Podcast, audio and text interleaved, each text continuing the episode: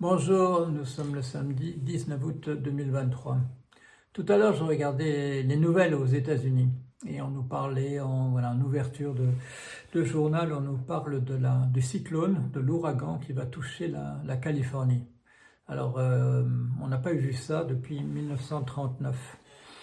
Et euh, les bras m'en sont tombés.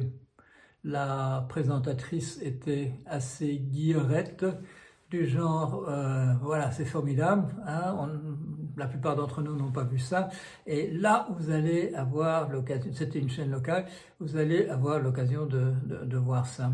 Et euh, once in a lifetime event, un événement qu'on ne voit qu'une fois dans sa vie. La, dernière fois qu'on a vu ça, c'était en 1939. Et euh, pourquoi est-ce que les bras m'en tombent? Parce que les gens continuent à faire ça. D'abord, il continue, à trouver que la dimension sensationnaliste euh, de l'effondrement généralisé euh, prime sur le reste, et puis once in a lifetime event, quelque chose que vous ne verrez qu'une fois dans votre vie. Alors que la, Californie en particulier va de catastrophe en catastrophe. Le, désert fleurit, c'est formidable. Euh, on n'avait pas vu ça depuis longtemps non plus, mais c'est parce que le désert a été complètement inondé. Euh, glissement de terrain, bien entendu, il y a des tas d'endroits qui ne sont pas du tout prévus pour le fait qu'il y ait des catastrophes. Alors qu'on est sur la San Andreas Fault Line, on est sur la ligne de faille des continents. C'est un endroit où... Euh, euh, j'ai là 12 ans, il n'y a pas de semaine où on ne soit pas secoué un petit peu. Euh, parfois on est secoué plusieurs fois dans la, journée. Euh, on s'habitue. Quand il y a un visiteur qui est là ou une visiteuse et qui dit qu'est-ce que c'est que ça, on dit ah oui, bon, c'est un, petit tremblement de terre, ça fait partie de, de, la vie quotidienne.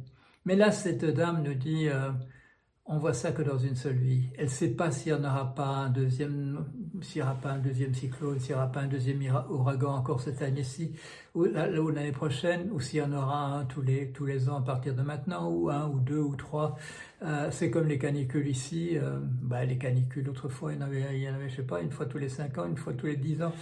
Maintenant, quand il n'y en a pas quatre dans une année, on se dit c'était une année, c'était une année relativement normale. On s'habitue à la catastrophe. Euh, dans, un livre que j'ai écrit avec Vincent Burnand-Galpin, on parle de, voilà, on parle de moment de Arbour. Il viendra le moment où les gens prendront conscience.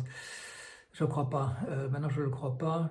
Là, on est plutôt dans l'histoire de la, de la grenouille dans la marmite où on chauffe lentement la, la température la, grenouille ne se rend pas compte, elle se dit c'est formidable, ça chauffe, c'est un peu plus chaud, c'est formidable, etc. Mais au moment où elle devrait sauter, euh, elle, est, cuite. Je crois que c'est comme ça que les choses euh, vont, se passer pour nous.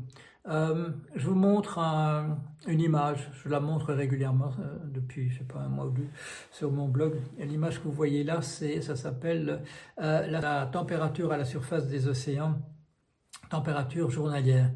Alors on n'est pas aujourd'hui, on n'est pas plus haut, on a été plus haut. Euh, ce que vous voyez là, l'espèce de serpent, euh, ce sont les températures euh, entre 1981 et 2022. Et puis vous voyez une ligne noire tout au-dessus. Et là, c'est 2023. Et vous le voyez, on n'est plus du tout, on n'est plus du tout dans, le, dans, la chenille. On, a décollé, on a décollé de manière tout à fait significative. La température moyenne des océans, pour le moment, elle est donc au-dessus de 21 degrés. 21 degrés en moyenne, y compris à la, à la proximité des, du pôle sud et du pôle nord, euh, de l'Antarctique et de l'Arctique, 21 degrés à la surface des océans en moyenne de nos jours. Bien entendu, euh, ça va alimenter des cyclones, des ouragans en, grande quantité. On est dans le tout à fait inconnu. Je ne sais pas, euh, hein, je dis, j'en sais rien, je connais pas bien l'histoire. Peut-être que peut-être qu'au Pléistocène ou dans le Jurassique, à un moment de quelconque, euh, on a atteint des, températures de, ce, de ce type-là. Mais depuis qu'il y a des êtres humains, on n'a pas connu ça. Et qu'est-ce qui a produit ça? Ben, ben c'est nous, hein, c'est nous. Mais c'est pas, voilà, c'est pas en ayant fait des choses extraordinaires. L'explication est assez simple. On a trouvé, on a trouvé qu'on pouvait. Quand on a inventé le feu, euh, on, a mis la main, on a mis la main dans le feu littéralement. Euh, on a trouvé de la tourbe. Euh, qui brûlait bien, qui pouvait nous chauffer, de la lignite, on a trouvé du charbon, et puis on a trouvé le pétrole, et puis le pétrole, on a pu le domestiquer pour euh, faire marcher, d'abord des, machines à vapeur, et puis des, moteurs à explosion, et on s'est gorgé de ça. Hum, on n'aurait pas pu faire autrement. Comme je le dis parfois, si les, girafes avaient trouvé le pétrole et connaissaient l'utilisation du feu, elles auraient, fait entièrement pareil. On n'est pas véritablement responsable. Mais ça conduit à ceci. Ça conduit à ce que, à ce que vous voyez là. Euh, ça nous touche euh, de plus ou moins près. Euh, moi, j'ai lancé l'alerte en 2016 avec un livre euh, dont je voulais que le titre soit choquant, le dernier qui sort va éteindre la, lumière. Euh, ça me vaut l'honneur d'être dans la liste euh, en anglais et en français, la liste des précurseurs de la collapsologie. Mais ça a eu autant d'effet que tous mes autres, mes autres, mes co-auteurs et co-autrices sur la collapsologie on n'en a rien fait. Les, gens gueulent de plus en plus. Les politiques continuent de se concentrer sur leur euh, préoccupation essentielle qui est d'être réélus la prochaine fois et euh, dont une implication majeure est le fait de ne pas faire de remous, de ne pas faire de vagues. Et donc, euh, voilà, il se passe absolument rien. Nous sommes...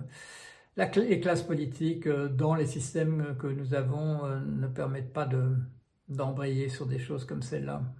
Et quand nous euh, mettons au pouvoir des, gens euh, plutôt autoritaires, ceux-là font encore pire, euh, ils nient l'existence même du problème. Ils nient même qu'on soit dans la marmite et que et qui est la, de la température en, dessous. Alors ça nous touche plus ou moins. nous, voilà, nous connaissons des gens qui ont été dans des inondations, nous connaissons des gens qui ont souffert de ceci ou ça.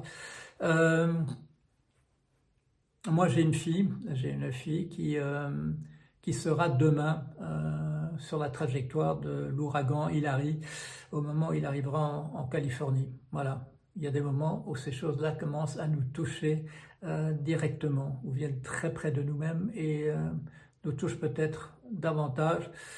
Est-ce que ça provoquera le sursaut? Je n'en suis pas encore convaincu. Il y aura toujours des dames à la télévision pour dire c'est formidable, on, voit ça que dans une, fois dans, sa vie, hum, ne se doutant pas qu'on le voit peut-être deux fois, trois fois, quatre fois, cinq fois à la fin de sa vie et que c'est euh, c'est un événement comme ça qui peut clôturer une, une vie individuelle. Voilà, allez, à bientôt quand même, j'espère.